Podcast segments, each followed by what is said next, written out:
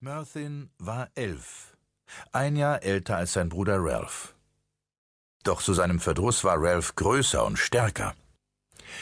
Der Vater der Jungen, Sir Gerald, war Soldat, und so konnte er seine Enttäuschung nicht verbergen, wenn Merthin sich als unfähig erwies, eine schwere Lanze hochzuheben. Und ihre Mutter, Lady Maud, machte alles noch schlimmer. Wann immer Vater seinen Stolz auf Ralph bekundete, versuchte sie einen Ausgleich zu schaffen, indem sie Ralphs Mangel an Intelligenz hervorhob.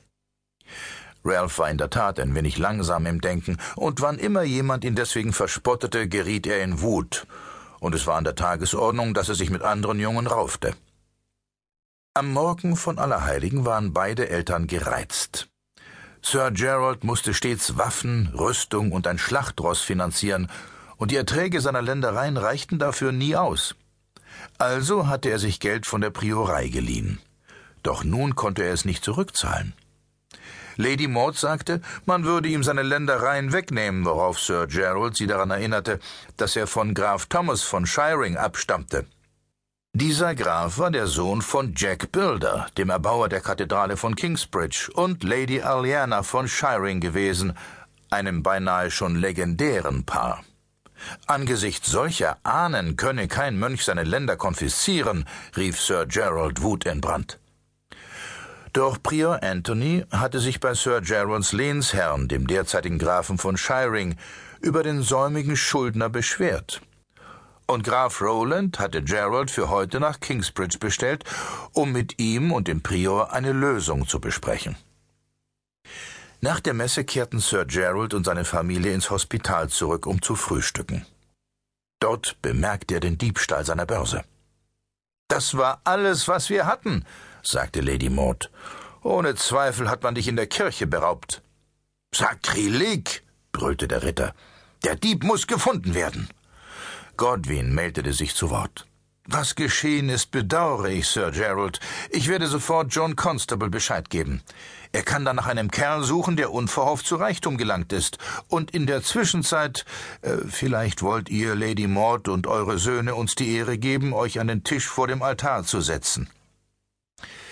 Nach dem Essen trat Merthin hinter den Altar, wo er seinen Bogen und seine Pfeile verstaut hatte. Merthin war stolz auf seine Waffe. Sie war zwar nur vier Fuß lang, doch in jeder anderen Hinsicht glich sie dem englischen Langbogen. Sein Vater schaute sich nun den Bogen etwas genauer an und erklärte, aber vergiss nicht, das ist nicht die Waffe eines Ritters. Gib den Bogen einem Bauernjungen.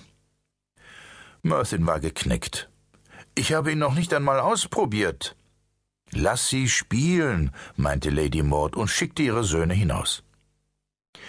Die Jungen gingen in die Vorstadt und kamen zu einer Wiese, auf der man Schießstände für Bogenschützen aufgebaut hatte. Auf Befehl des Königs waren alle Männer verpflichtet, sich nach dem Kirchgang im Schießen zu üben. Gut hundert Männer warteten nun darauf, dass sie an die Reihe kamen. Zudem waren viele Schaulustige gekommen.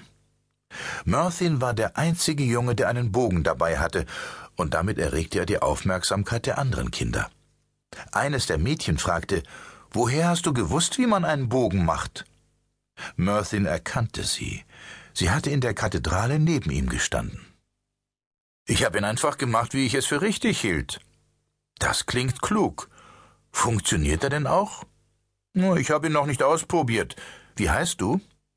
Caris, aus der Familie Wooler. Und wer bist du? Merthin. Mein Vater ist Sir Gerald.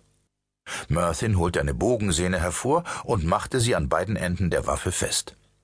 Ein Junge sagte, Sie werden dich nicht schießen lassen. Merthin hatte ihn und seine Familie vergangene Nacht im Hospital der Priorei gesehen. Sein Name war Philemon. Natürlich werden Sie mich schießen lassen, erwiderte Merthin. Warum auch nicht? Weil du zu jung bist. Das ist dumm. Merthin ging zu einer Gruppe von Männern, die darauf warteten, eine Zielscheibe benutzen zu können. Er erkannte einen von ihnen, einen ungewöhnlich großen Mann mit Namen Mark Webber. Mark bemerkte den Bogen und fragte, Wo hast du den her? Ich habe ihn selbst gemacht, antwortete Merthin stolz. Schaut euch das an, Elfric, sagte Mark zu seinem Nachbarn, einem Mann mit verschlagenem Blick. Das hat er gut hinbekommen. Zu klein, erklärte dieser abschätzig.